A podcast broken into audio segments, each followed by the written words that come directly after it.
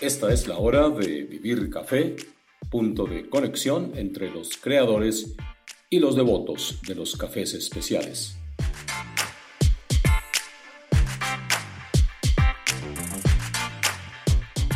Les habla Hugo Sabogal. En este episodio les presentaré un reportaje sobre la creciente participación de las mujeres rurales en la caficultura colombiana y sobre la forma como han cambiado sus vidas y las de sus familias.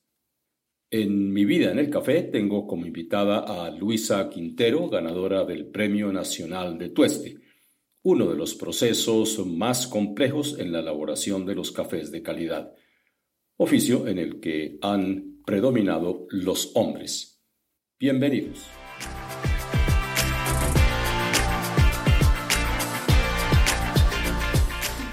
Los cultivos del café en Colombia se iniciaron en 1723, o sea, hace 297 años. El lugar de partida fue el departamento de Santander. Aunque no lo crean, desde entonces la mujer ha estado muy cerca de la caficultura. Es muy sencillo de entender. Los grandes hacendados de la época encargaron a familias campesinas e incluso a comunidades indígenas los trabajos de plantación, cosecha y procesamiento del café. Los hacendados se encargaban, por su parte, de venderlo dentro y fuera del país. En el centro de esas familias, prestando apoyo a sus maridos, alimentando a los hijos y viendo por el bienestar de todos, estaban las fieles y trajinadas esposas. Lo máximo que hacían ellas era colaborar en los meses de recolección. Casi 300 años después, la situación es similar a aquellos tiempos, solo que muchos peones recibieron pequeñas parcelas de café para continuar la actividad. Recibir pequeñas parcelas o comprarlas tampoco mejoró las condiciones económicas del campesinado cafetero, y los intermediarios simplemente se quedaban con los mejores réditos. Y claro, cuando se venían las crisis de precios en el mercado internacional, el golpe tomaba a los campesinos sin forma de defenderse, cosa que sigue ocurriendo. Pero la mujer estaba siempre, siempre ahí como acompañante, sometida, por supuesto, a la autoridad de su pareja y por eso no tenía ni voz ni voto. Mientras tanto, la pobreza y el sufrimiento golpeaban y aún golpean a las familias cafeteras diariamente, ahogando su futuro, el de sus hijos y el de su descendencia. Solo fue hasta hace pocos años que ese estado de cosas empezó a cambiar, en gran parte gracias al trabajo social de la Federación Nacional de Cafeteros. Tomando a la familia como eje, una de las más recientes acciones se enfoca en abrirles campo y espacio a las mujeres, incluso contra la voluntad de los hombres. Esta es una forma básicamente diseñada para detener el deterioro social y económico de más de 500.000 familias productoras. Hablé con tres mujeres. Claudia Rodríguez del programa Equidad de Género de la Federación Nacional de Cafeteros, Jamie Celis, ingeniera y directora ejecutiva de Funde Café, Fundación para el Desarrollo Cafetero Agropecuario, y Lucía Álvarez, campesina de Garzón y hoy empresaria cafetera. Desde la oficina de Claudia Rodríguez en Bogotá se han articulado las estrategias para vincular cada vez más a la mujer rural colombiana en el entorno productivo del café, con todas las oportunidades y riesgos que eso implica. Nos cuenta Claudia Rodríguez sobre el programa. Pues si bien este programa ya lleva muchos años, porque nació desde el año 2007, eh, digamos que ha cogido mucha fuerza en los últimos años. Pienso que también es propio de la evolución natural de, de nuestra sociedad. Cada vez más las mujeres, digamos, han tenido, se han ido abriendo espacios y cada vez se entiende más que esto es un tema de desarrollo, que en la medida en que la mujer se involucre y, digamos, se le dé el espacio que se merece y se le reconozca todo el valor que aporta en el negocio del café, pues se aumenta la productividad y mejora el ingreso para la familia cafetera en general, porque la plata la mujer la distribuye en las necesidades de toda la familia y, mm, digamos que hemos visto que la mujer se va pues en la medida en que se va empoderando, va encontrando nuevos espacios donde aporta bastante con su punto de vista, con sus opiniones, con sus decisiones y pues trae pues una mejor calidad de vida para ella y para las familias. Una de las primeras tareas se ha centrado en la cuantificación de fincas, familias y personas dedicadas a la actividad cafetera. Esto ha permitido crear un censo y, obviamente, detectar necesidades. Claudia Rodríguez. La Federación Nacional de Cafeteros maneja un sistema de información cafetera que la sigla es SICA y en ese sistema aparecen las personas que pues tienen cultivos de café, que tengan por lo menos pues un número determinado de plantas sembradas o un área de, de café sembrada específica.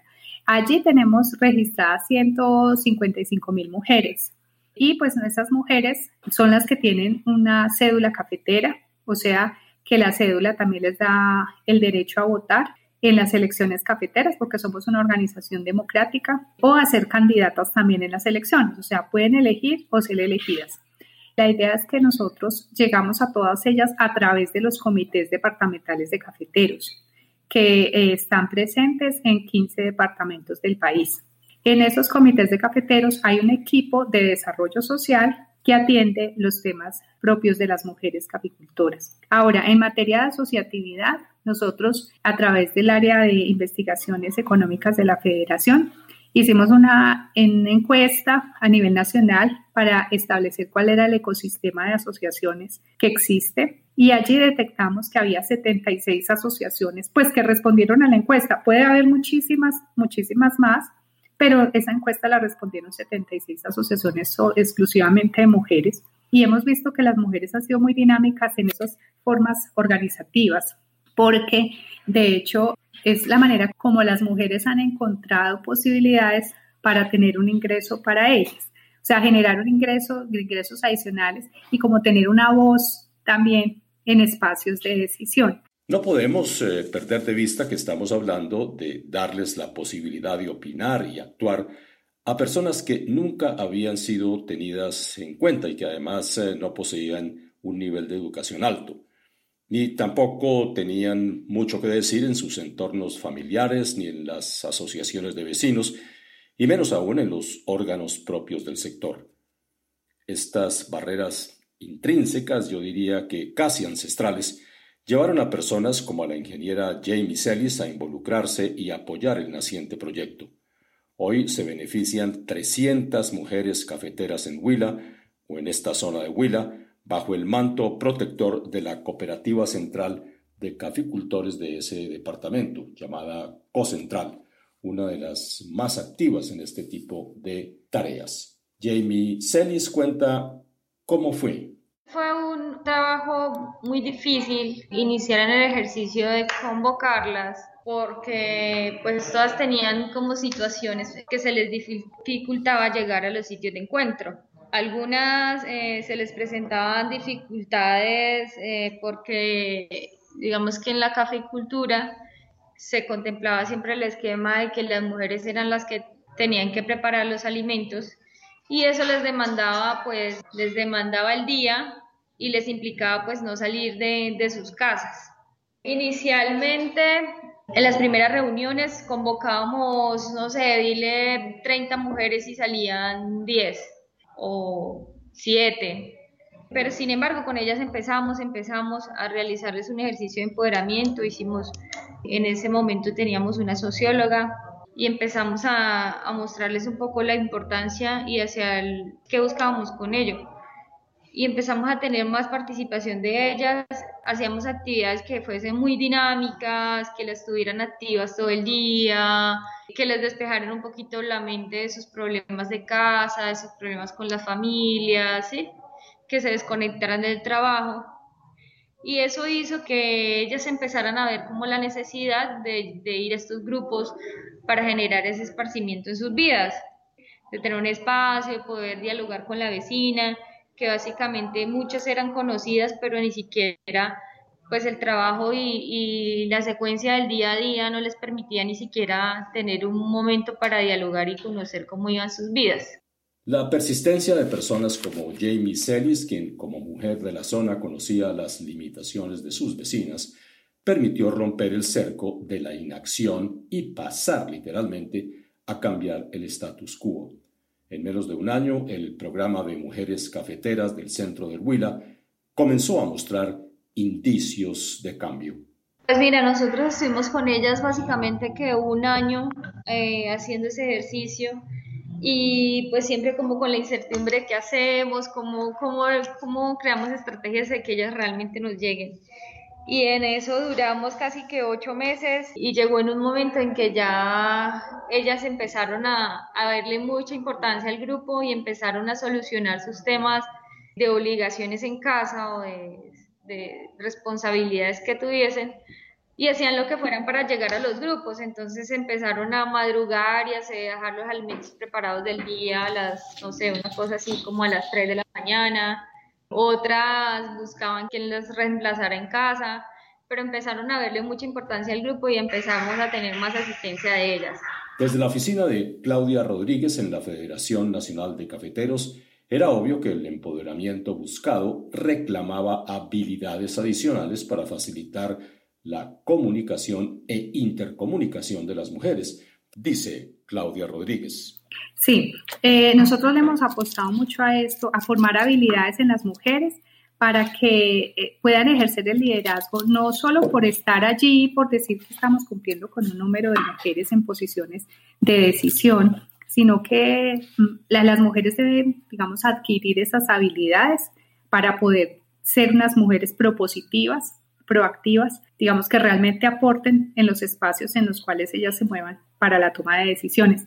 Entonces, eh, hace dos años cuando tuvimos las elecciones cafeteras en la federación, hicimos todo un plan para hacer que las mujeres, por un lado, se postularan como candidatas, pero por otro lado también se formaran como buenas candidatas. Entonces, se les enseñaron habilidades como la capacidad de comunicarse bien y de hacer propuestas. Por ejemplo, tener unas metodologías para formular planes de acción que si bien, digamos, es una manera más sencilla de pensar cómo proponer cosas para mi comunidad, o sea, cómo detecto las necesidades de mi comunidad y eso lo convierto en un plan de acción para ponerlo en marcha con unos responsables, con unos valores, unos costos, un presupuesto eh, que les permita a ellas como hacer planteamientos de este tipo en esos espacios de decisión que en el caso de nuestro gremio son los comités municipales y comités departamentales de cafeteros.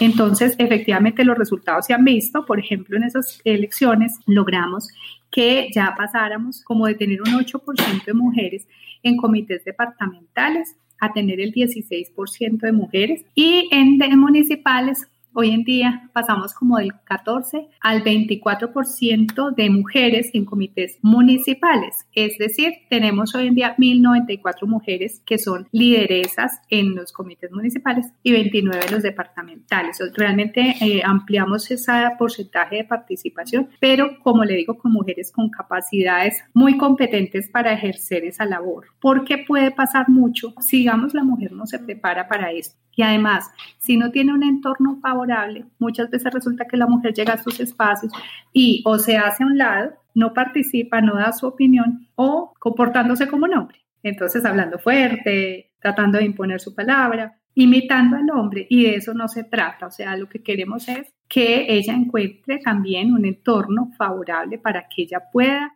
participar y dar su opinión y con muchas capacidades porque seguramente tienen ideas muy buenas y la idea es que las sepan expresar y sepan plantear propuestas que finalmente pues puedan servir a las comunidades cafeteras. Una de las mujeres rurales más resueltas ha sido Lucía Álvarez, pequeña caficultora de Garzón Huila. Pese a las dificultades para poder asistir a las reuniones debido a múltiples razones familiares y físicas literalmente, Lucía Álvarez siempre encontró la manera de asistir. Para ella, la distancia era solo una de las tantas barreras que debía superar. Antes de iniciar el programa, eh, nosotras éramos mujeres muy tímidas. Eh, yo ingresé al programa en el 2015, el programa inició más o menos entre 2014 y 2015. Y pues creo que la idea salió de, porque pues cuando iban los técnicos a, a las fincas a visitar las, los socios de la cooperativa, pues siempre por lo general encuentran esa la, a la señora de la casa, ¿no? En la finca, el, hombre siempre está en, sus labores, no está siempre en, todos los horarios en casa. Y entonces cuando ellos nos preguntaban a nosotros, por ejemplo, hablo en mi caso y así pues sucede en el caso de muchas mujeres, sucedía en ese momento, ¿no? Eh, ¿Cuántos árboles de café tiene, Lucía? Eh, no, mira que no sé.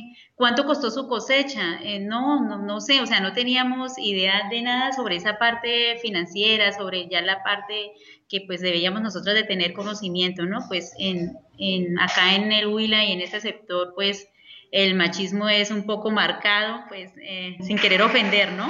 Entonces, pues como que hay cosas que, por ejemplo, pues los hombres, eh, los esposos piensan que la mujer es para que esté en la casa, para que cocine, para que ayude con los procesos, pero pues como que no teníamos como voz ni, ni derecho a muchas cosas, ¿no? Entonces, pues uno, una de las ventajas y de la, de la bendición para nosotras de este programa fue como ese proceso y el empoderamiento, el conocimiento que hemos adquirido durante todo este tiempo que hemos estado en ese programa.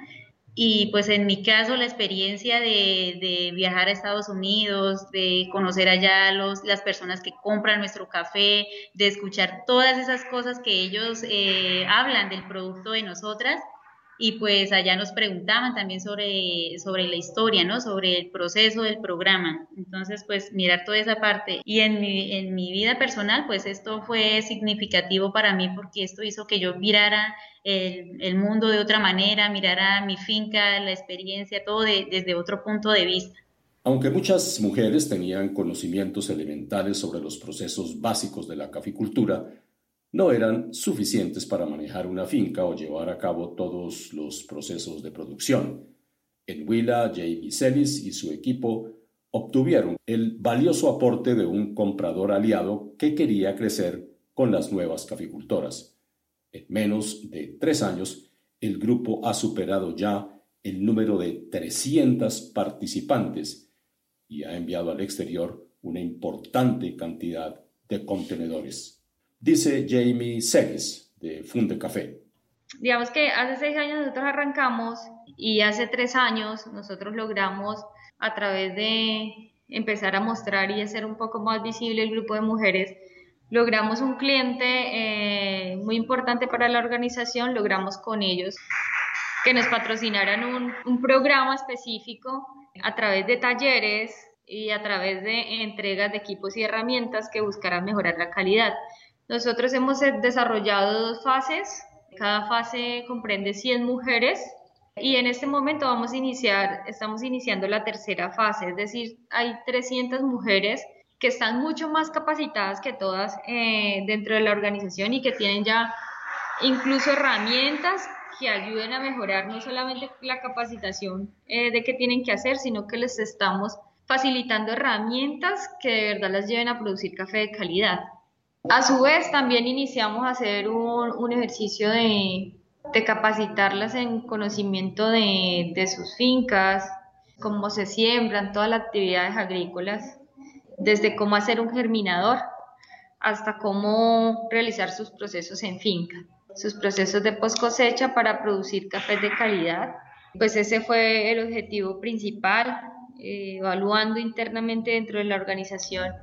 Hoy, hoy tenemos unas mujeres mucho más empoderadas, son mucho más llenas de valores y de principios, creen en ellas, creen que ellas de verdad pueden hacer las cosas. Ellas son fundamentales en las fincas, son fundamentales en el ejercicio de la caficultura. Llevan ese sentido de producción de café de calidad mucho más en su sangre y realmente han hecho eso, porque ellas tienen un don que las hace ser mucho más delicadas y mucho más precavidas y mucho más curiosas en el ejercicio de, del cuidado del proceso de café. Y las mujeres en las fincas son las encargadas de realizar el proceso de secado normalmente, eh, de estar pendiente de la fermentación de su café. Ellas tienen un arte de ser mucho más juiciosas en, en lo que es los procesos de post cosecha, que es como el cuello botella en la caficultura para producir un café de calidad realmente sí se ve el impacto y el cambio de que cuando hay un conocimiento sólido de cómo producir café de calidad, pues eso es un resultado que le genera eh, una seguridad en esa producción. Es cierto que mujeres de otros departamentos o provincias han optado por seguir este mismo camino. Algunas asociaciones han encontrado el apoyo comercial de entidades como Ecopetrol y la Universidad Nacional de Colombia en Caldas, comprándoles productos para sus cafeterías internas o incluso para hacer relaciones públicas dentro y fuera del país.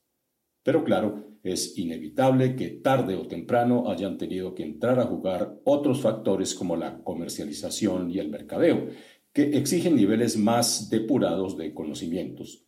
Así lo evalúa Claudia Rodríguez de la Federación Nacional de Cafeteros. Ellas tienen unas fincas muy pequeñas, fincas que están por el rango debajo de 5 hectáreas, la mayoría por debajo de una hectárea, hectárea y media. Entonces, necesariamente se tienen que asociar para poder vender y cumplir un volumen, un volumen que sea interesante para un cliente. Y lo otro es que, pues ellas venden el café para poder comprarlo de la, lo básico de su casa, para su mercado. Entonces, si resulta en un momento un cliente que de pronto le pague mejor, pues es, digamos, mucha la tentación. Hay que hacer un aprendizaje de que esto también representa una serie de compromisos, ¿no? Es los compromisos comerciales que se tienen que honrar para que realmente consigamos un cliente que no solo aparezca una vez, sino que sea un cliente permanente. Venimos haciendo un esfuerzo también con el área comercial de la Federación de Cafeteros porque, pues si bien nosotros trabajamos los temas sociales, somos conscientes de que a la mujer, digamos, se le empodera, pero no solo en los aspectos del liderazgo o los aspectos que tienen que ver con lo político o lo gremial, sino que es muy importante el tema económico porque pues ella necesita tener unos ingresos pues para poder sostenerse de una manera digna, ella y, sus, y su familia. Entonces, hemos hecho con nuestra gerencia comercial el esfuerzo de crear programa de compra de mujeres cafeteras. Lo hemos hecho en varias partes del país porque hay, definitivamente también este es un tema de mercado. Pues para poder tener una venta necesitamos un cliente. Y si no tenemos pues suficientes clientes o clientes que estén, digamos, que tengan esa, esa vocación y ese interés por este tipo de proyectos sociales, porque finalmente lo que se está apoyando es un proyecto social, pues no existe un negocio. Eso por un lado. Y eso se le tiene que sumar el tema de la calidad, porque si las mujeres no producen cafés de buena calidad, pues por mucho que queramos apoyarlas, es muy difícil vender un café que sepa mal al final en una taza. Entonces, combinando esos dos factores y la necesidad de encontrar clientes, el programa de compra de café mujeres se ha desarrollado más en unos departamentos que en otros, con mejores resultados en unos que en otros. En particular, digamos, hemos visto mucho interés por los cafés de las mujeres en el departamento del Huila. Creo que eso está muy asociado con esa tradición. Digamos que las mujeres en el Huila, en mi opinión, fueron como las que más empezaron a organizarse y a fortalecer sus procesos como asociaciones y por lo tanto yo veo ahora mejores resultados en lo comercial. Mantener no solo la calidad, sino la imagen del café colombiano en el mercado internacional ha sido una preocupación constante de las caficultoras, especialmente de Lucía Álvarez de Huila, quien descarta por ahora probar suerte con los cafés exóticos o con los cafés de procesos especiales. De alguna manera insiste en que es mucho más conveniente mejorar lo que ya existe. Dice Lucía Álvarez. Los protocolos y lo que nos enseñaron durante el programa eh, para producir un café de calidad, pues nosotras empezamos a ponerlos en práctica, ¿no? Pero en el momento que, que viajé a Estados Unidos y que conocían nuestro producto, yo les preguntaba qué era lo que más les gustaba de, de nuestro café, el café de mujeres. Entonces ellos, ellos me decían que la suavidad y la dulzura pues a veces no es fácil producir un café de buena calidad, un café especial, no es para nada fácil, no es un proceso eh, en el cual pues hay que involucrar mucho tiempo, pasión, esfuerzo, dedicación. Entonces a veces pues uno en busca de, un mejor precio para el producto de, de, nosotras, algunas no, pues pensaban en optar por los honeys, por otro, otro tipo de procesos. Entonces, cuando yo escuchaba lo que allá me decían en Estados Unidos, lo que más les gustaba de nuestro café, que era la suavidad y la dulzura, es lo que nos caracteriza. Entonces, yo les decía acá al grupo de mujeres y a, las personas acá en la cooperativa, pues que el ideal de nosotras es sostener y seguir como sosteniendo ese diferencial que nos hace a nosotras, que es la suavidad y la dulzura, que es lo que diferencia nuestro café de todos los demás cafés. Entonces, pues eh, la idea es seguir como con ese proceso, pues mejorando, ¿no? Pero seguir como con esa línea, conservando esa suavidad y esa dulzura durante todo el proceso que le hacemos. Además del trabajo en producir cafés de calidad, otras mujeres han optado por apoyar y mejorar el negocio de los cafés más comerciales, hecho, por ejemplo, con pasillas o sea granos de menor calibre. Son volúmenes significativos que, gestionados con criterio competitivo, pueden ser rentables para las mujeres cafeteras. Explica Claudia Rodríguez de la Federación Nacional de Cafeteros. Este año le hemos metido mucho la la ficha a un programa que es eh, el programa de pasilla de fincas, que si bien lo dirigimos originalmente a las familias cafeteras, eh, ahora lo queremos hacer en piloto con, porque las mujeres mismas lo pidieron, con los departamentos de Caldas y del Quindío. ¿Por qué? Resulta que tradicionalmente el ingreso que tienen las mujeres en las fincas, en particular cuando están en pareja, pese a que ellas trabajan en todo el cultivo, en todos los procesos del cultivo, el que vende el café es el señor. Él es el que recibe el pago por el café y él es el que decide qué se hace con la plata. Y a ella le dejan las pasillas, que son los cafés de calidad inferior para sus ingresos.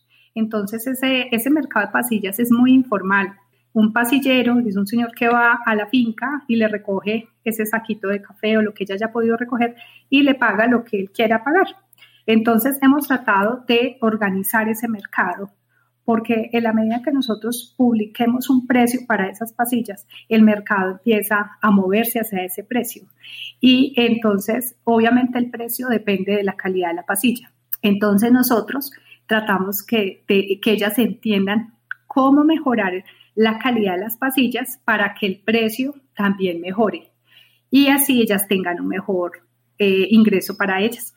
Entonces, estamos haciéndolo de esa manera. En el departamento de Caldas, incluso las mujeres han pensado cómo, por ponerle a las fincas más grandes, en ser ellas las que acopien las pasillas de esas fincas para poder ellas entregar unos volúmenes más interesantes, más grandes, que les sirvan a ellas como ingreso. Porque las mujeres, digamos que, que van aprendiendo cómo pues una finca es un negocio y el negocio tiene un portafolio de productos, unos productos de mejor calidad, otros de una calidad de pronto menor, pero que igual tiene un mercado y en la medida que sepamos manejar ese mercado, aprendamos cómo, cómo manejarlo, cómo es la logística, cómo le reducimos costos en los movimientos de esos cafés, ellas van a tener un mejor precio.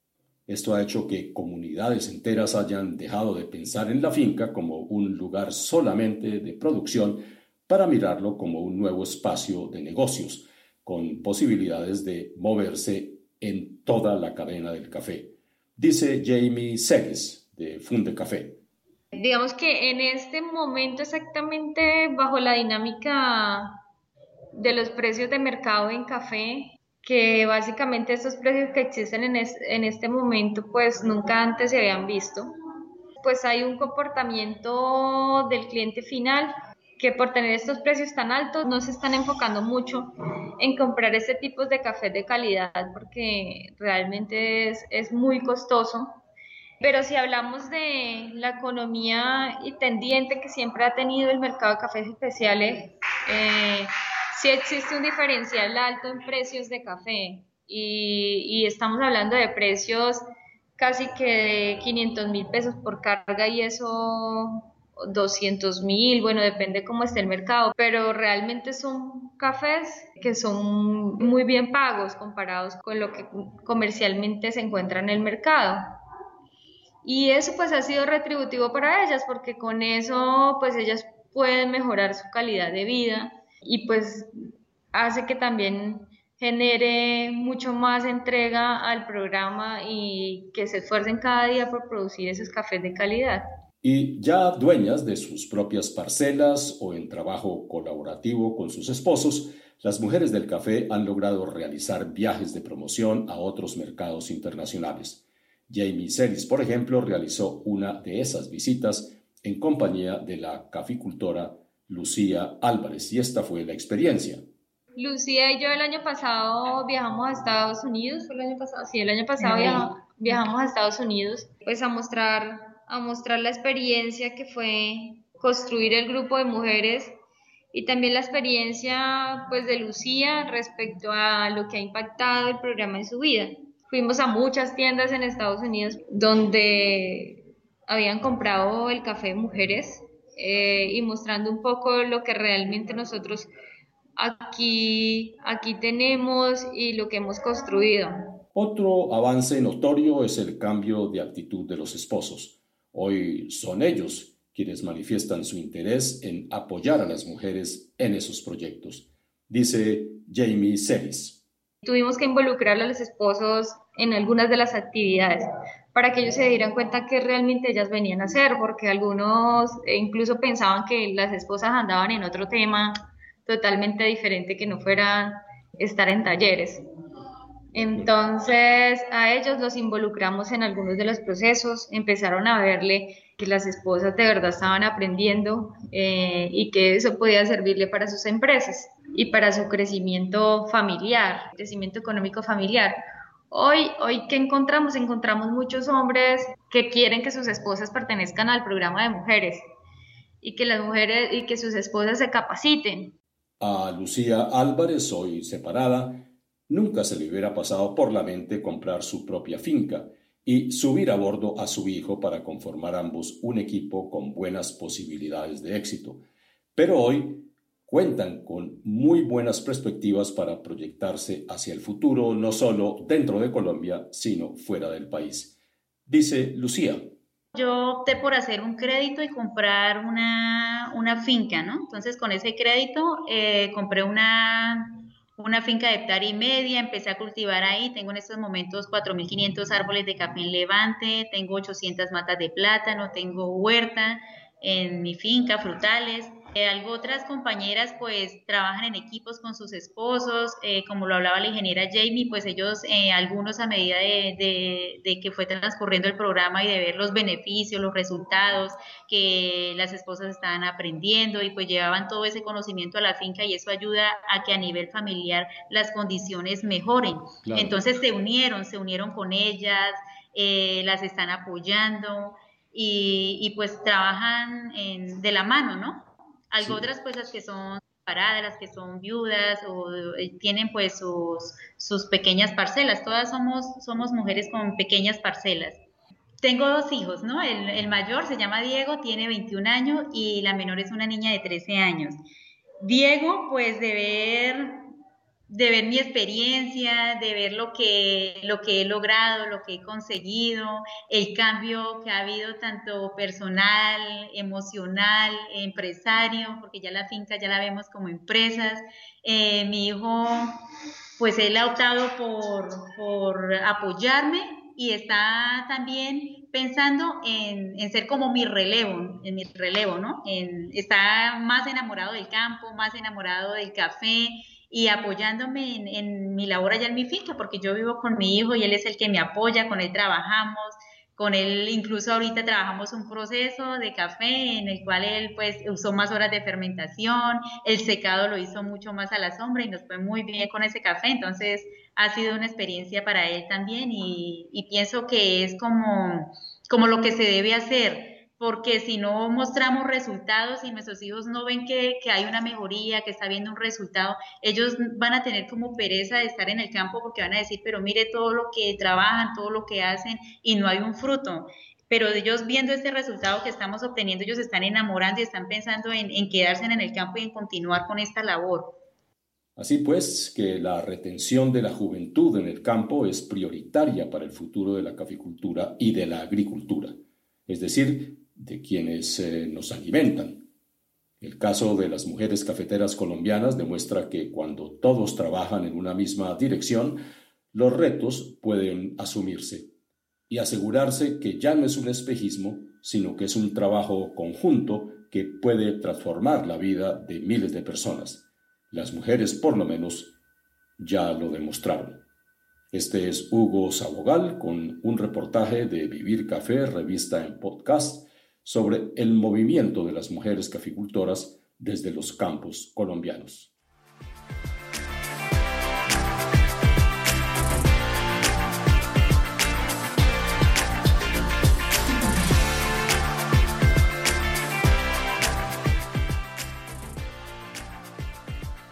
Retomamos en este episodio el espacio Mi vida en el café Y para ello tengo como invitada a Luisa Quintero, ganadora del Premio Nacional de Tueste, uno de los procesos más complejos en la elaboración de los cafés de calidad. Este oficio normalmente lo llevan a cabo hombres, pero ya nos daremos cuenta cómo el toque de la mujer le da a esos cafés eh, algo especial que nos hacen que no los olvidemos con facilidad. En esta entrevista, Luisa nos transportará al variado mundo del tueste y nos dirá por qué la sensibilidad femenina mejora lo que ya es mejor. Empezará por contarnos cómo entró en el mundo del café. Bueno, yo terminé en café, pues primero soy de, de familia caficultora. Mis papás son de Concordia, Antioquia. Entonces, desde que nací, eh, pues he tenido que ver con café. Mis papás no son caficultores, pero la familia de mis papás y mi mamá sí. Mi papá es comerciante, pero todo el comercio en Concordia se mueve a través del café. Pues me tocó como criarme viendo la cosecha de café, pues todo lo que tenga que ver con la producción. Estudié administración de negocios internacionales y pues en la universidad me tocó por obligación hacer un proyecto de café para el trabajo de grado, entonces me enfoqué en todo lo que fue como exportaciones de café y realicé las prácticas de la universidad en una trilladora de café de un productor muy grande que tiene Concordia que se llama Ernesto Garcés. Con don Ernesto, pues entré a hacer las prácticas y el trabajo de grado y allí conocí a Cristina, que es la hija menor de él. Y Cristina es catadora, es entrenadora de, de catadores, eh, también estudié administración de negocios, como la, la persona encargada de toda la parte de calidad y de exportaciones. Entonces con Cristina pues empecé a trabajar con ella como asistente, pero hacía cosas de exportaciones que era como el enfoque de mi carrera, pero también empecé a hacer cosas en laboratorio.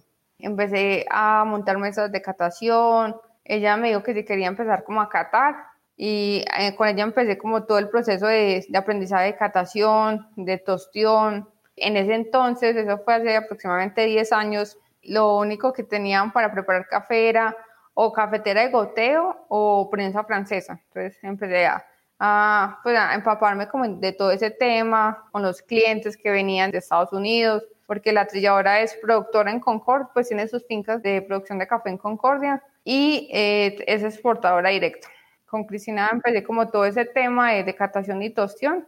En ese entonces no había mucha información en realidad, o sea, todo lo que encontraste era en inglés, era un poco complejo pues eh, ir al SENA a estudiar porque no había mucha información. Y Cristina monta una tienda en el 2012 en Estados Unidos con su marca de café que es Café Montes y Colinas. Ella ya en ese entonces manejaba todo el tema de microlotes, de cafés diferenciados, de procesos. Recuerdo que la trilladora fue de las primeras exportadoras en, exportar un café no lavado, café natural, que fue un poco complejo porque en ese entonces para federaciones era fermento, era vinagre, era un café de mala calidad, pero que Cristina lo vendía a 5 dólares la libra en ese entonces. Con Cristina eh, me fui a Estados Unidos pues a trabajar en la tienda. Ellos necesitaban una persona que supiera de, de tostar y catar para entrenar a, como al personal allá.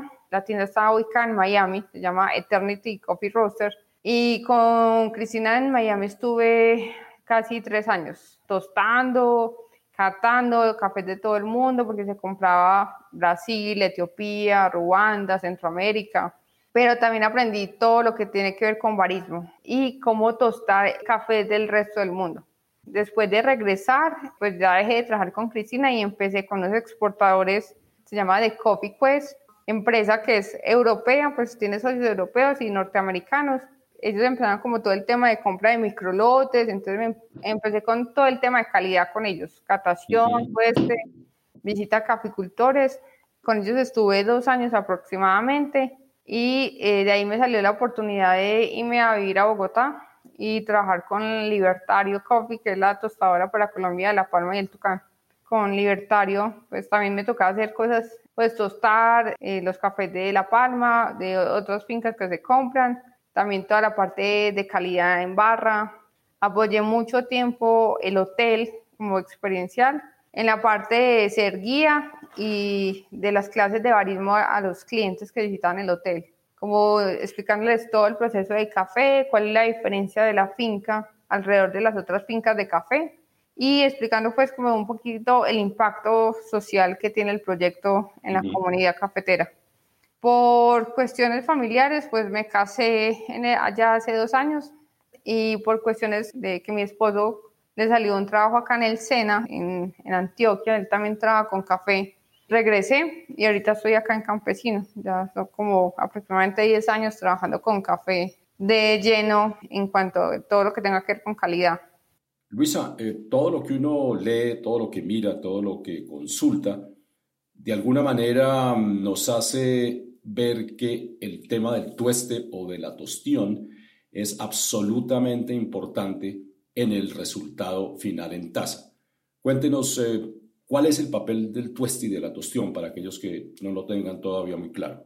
Yo siempre he dicho que el tostador, o pues esto me lo, me lo explicó Cristina alguna vez, eh, el tostador es el intermediario entre el productor, el barista o el consumidor.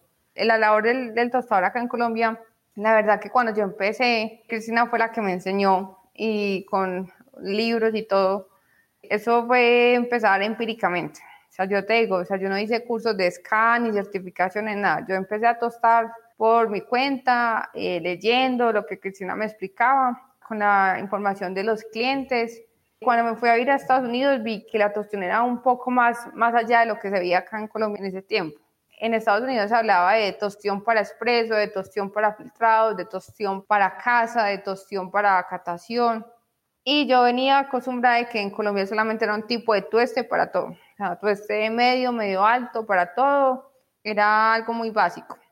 Pero cuando empecé a entrarme ya en el mundo de tostión en Estados Unidos, cuando regreso a Colombia, cuando entro a La Palma y el Tucán, pues ya libertario, veo que tostar es un mundo. O sea, es aprender de producción. Como tostador, tú tienes que aprender de producción. Actualmente tienes que aprender de procesos, variedades, pero también tienes que saber de, preparación. Entonces, ¿para qué lo vamos a usar?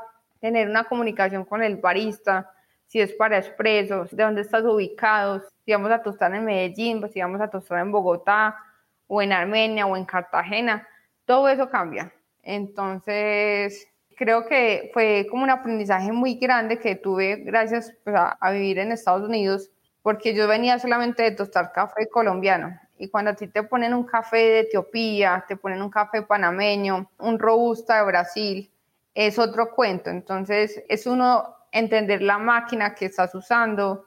Son muchas cosas, es como una conexión. Para mí siempre el tostador es el, intermediario, el que coge lo mejor que hace el productor en sus tres años de, de, de producción de café, tres a cinco años, recopila todo eso que hace el productor, lo potencializa para que el barista lo prepare bien y así poder darle una mejor experiencia al consumidor.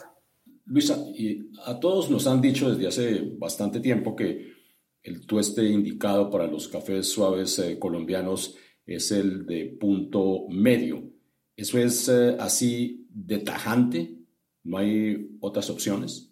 Sí, es un tueste medio más o menos, medio, medio alto, es, es lo que consigues en el mercado, pues en el mercado local, dependiendo también de dónde estés porque me pasó que, por ejemplo, acá en Medellín al antioqueño le, le gusta el café muy cargado, entonces a veces usan un tueste medio alto o medio pues larguito, pero si estás en Bogotá es un poco más claro, si estás en Cartagena o en la costa es un tueste más oscuro. Podemos hablar de tostiones por regiones, porque es algo cultural pues también venimos de, de, tomar un café de mala calidad, no consumimos muy buen café, que digamos, yo creo que ahorita apenas estamos empezando.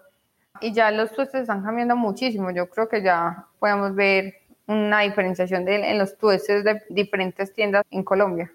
Luisa, más allá de esos cambios que deben realizarse para ajustar eh, el sabor del café a las distintas preferencias culturales que existen en este país eh, por regiones, ¿hay algo que el tostador deje como impronta, como sello en el café? Es decir, tostar café es un arte. ¿Qué piensa usted?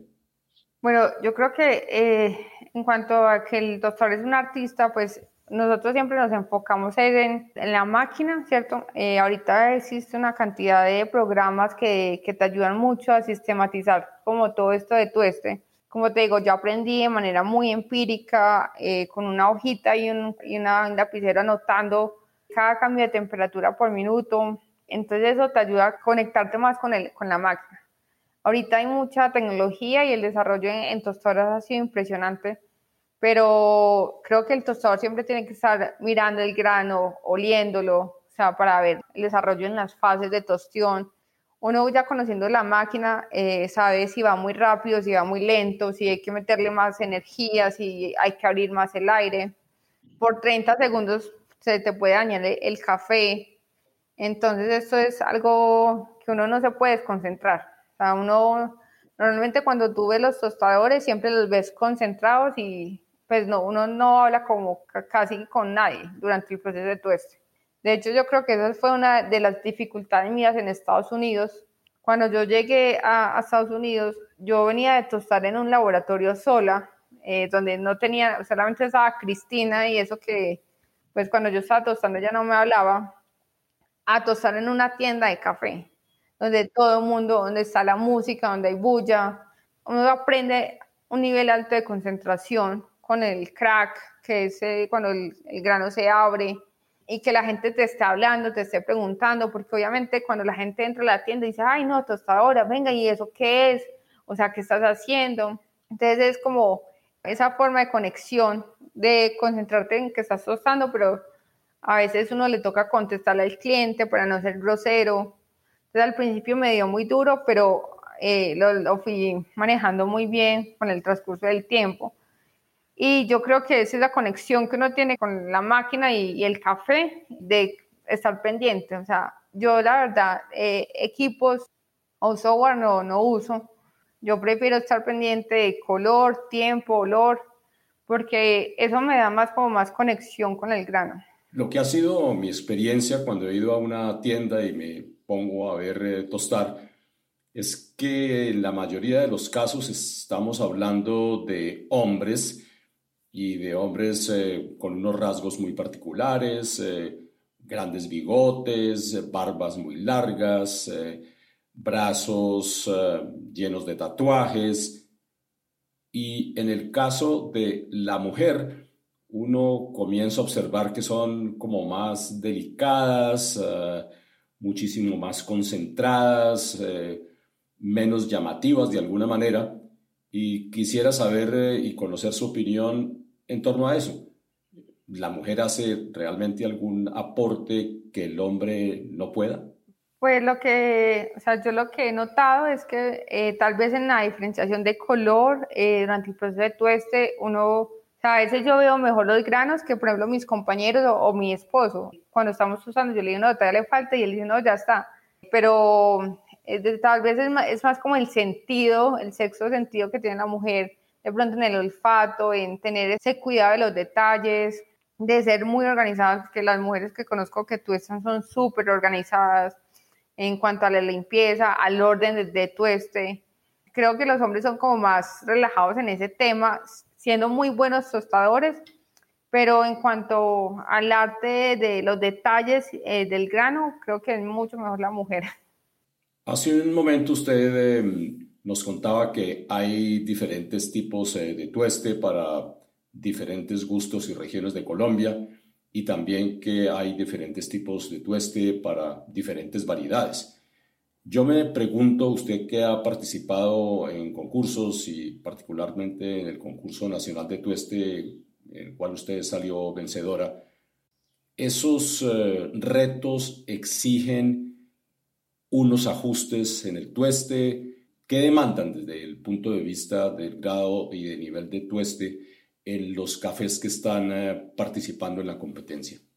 Bueno, en cuanto a la competencia de tostión, eh, pues he participado en dos. Como la competencia de tueste a nivel mundial es un café para todos, los mismos equipos y ahí te evalúan todo lo que es análisis físico, eh, medición de humedad, mallas, o sea, que el tostador tenga el conocimiento para usar como todos los equipos. En el primer campeonato fue algo particular, fue en el 2018. Una de las partes del reto de, de, tostión, o sea, es el que mejor tú el café, pero tú debes desarrollar un plan de trabajo antes de empezar a tostar. Entonces tienes que decir, yo empiezo en el minuto cero a 180 grados, el café se me va a estabilizar en el minuto uno y medio a 90 grados. Ahí juega mucho el conocimiento que tengas del equipo. Y algo que me pareció muy, muy particular y fue muy como más exigente en este primer campeonato fue que a ti te entregan un café, te decían, este café es del departamento de Nariño, María Caturra, lavado, 2100 metros, secado al sol. ¿Cuál es el perfil del café? Pero tú no lo podías probar. Entonces es juego de conocimiento del tostador. Y eh, hay un panel de catación que evalúa el mejor, la mejor curva, que no tenga efectos de tostado, ¿cierto? Y de ahí sale pues lo que es el campeón nacional de tostión. En cuanto ya a competencias de barismo, he trabajado con tres grandes amigos, dos de Juan Valdés, Ronald Valero y Giovanni Largo, para tostar el café para el campeonato. O sea, ahí lo que uno hace es como transmite lo que el café es y coge lo que el, barista eh, quiere para su presentación. Entonces es como tratar de diseñar un tueste que represente lo que quiere el barista, respetando todo lo que viene desde finca. Eh, en ese momento, pues para las competencias son muchos cafés de exóticos eh, con procesos, entonces son cafés bastante complejos que hoy pueden estar súper ricos, pero mañana cambian y caen. Entonces es como un ejercicio en cuanto a tostión de de saber cuántos días tiene que estar el café perfecto para las presentaciones. Trabajé también de la mano con Sebastián Villamizar de la Pano del Tucán, es bicampeón nacional de filtrados. Y creo que fue un reto poder de ellos tres aprender como a tostar bien el café, porque yo nunca había tostado para un campeonato.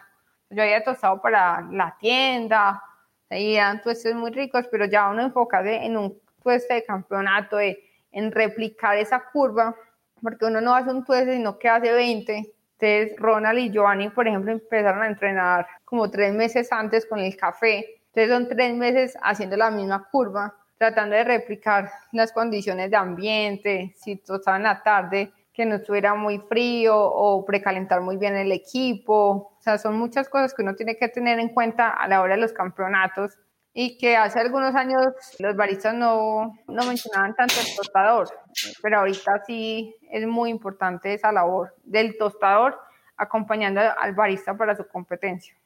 Y también, por ejemplo, si em, hay un caturra concursando natural y un caturra honey o lavado, desde luego existen diferencias, ¿cierto? Porque tú en el café lavado lo que buscas es resaltar esas notas tradicionales del café de Colombia. Estamos hablando de chocolate, panela, una acidez cítrica muy jugosa, un final muy limpio. Entonces uno lo que busca es que esa taza sea muy balanceada, muy limpia. Pero, ¿qué pasa con los cafés de procesos naturales, honey o varietales, como el, como el geisha, como el borbón? Son cafés que son muy delicados, que contienen más cantidad de azúcares, entonces tú no puedes hacer la misma curva de un lavado para un natural porque estarías quemando el natural. A veces mis tuestes, por ejemplo, de, cafés con proceso, yo los hago ingresando más a más baja temperatura. Cuando uno tiene una carne o va a hacer un asado y tiene una carne con una salsa, si tú pones la parrilla muy caliente, la carne, pues inmediatamente la salsa se va a empezar a quemar. Eso pasa con los cafés naturales, como tienen tanto azúcar en la superficie o cafés honey, cuando tú lo ingreses muy alto, se va a generar un choque térmico y va a generar una taza no tan limpia. Entonces hay que tener muy, muy en cuenta eso a la hora de, tostar. Otra cosa que afecta muchísimo para tostar procesos es dónde estés. Bogotá yo creo que es una de las ciudades que es más retadora para tostar. Esos 2.600 metros te afectan bastante la máquina. No es lo mismo uno tostar acá en Medellín que tú precalientes la máquina 15 minutos y empiezas a tostar normal. En Bogotá yo recalentaba la máquina porque era mucho el frío, una hora, o sea, yo la ponía eh, en uno de gas y, me iba a hacer otras cosas mientras que cogía la temperatura. y se aclimatizaba un poquito, eh, por decirlo así, para poder tostar, porque yo no tenía baches para dañar antes de empezar a tostar la, producción de, la tienda. Claramente, Luisa, se puede ver que su recorrido por el mundo del café la ha llevado a enfrentarse a varios de los retos más complejos que existen antes de que la tasa le llegue al cliente. Aprovechando todos esos conocimientos, todos esos recorridos, su paso por Estados Unidos, su paso por La Palma y el Tucán, ahora de nuevo en Medellín en otro proyecto. Quisiera preguntarle si hay algún sueño pendiente que usted quiera llevar a cabo en el mundo del café.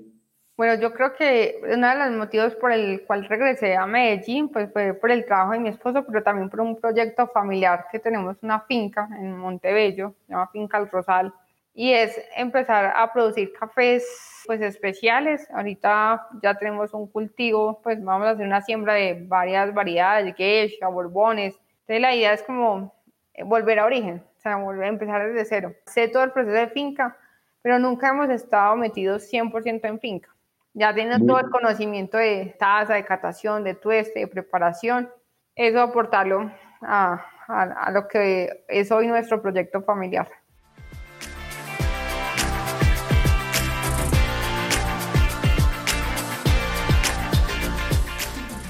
Con este testimonio de Luisa Quintero, quien fue galardonada con el Premio Nacional de Tueste, concluimos este quinto episodio de Vivir Café, revista en podcast.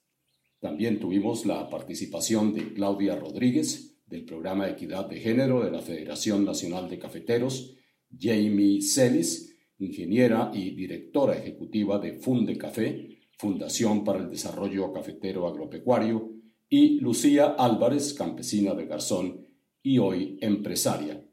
En la sección de notas incluiré los enlaces a instituciones y compañías mencionadas en este programa. En la próxima entrega les tendré los casos de jóvenes empresarias colombianas del café cuyas marcas alcanzan importantes posiciones a escala nacional e internacional. Les habló Hugo Sabogal y nos encontraremos aquí en dos semanas. Puede conectarse con nosotros en Apple Podcasts, Spotify Podcasts o en el portal vivircafé.co. Hasta entonces.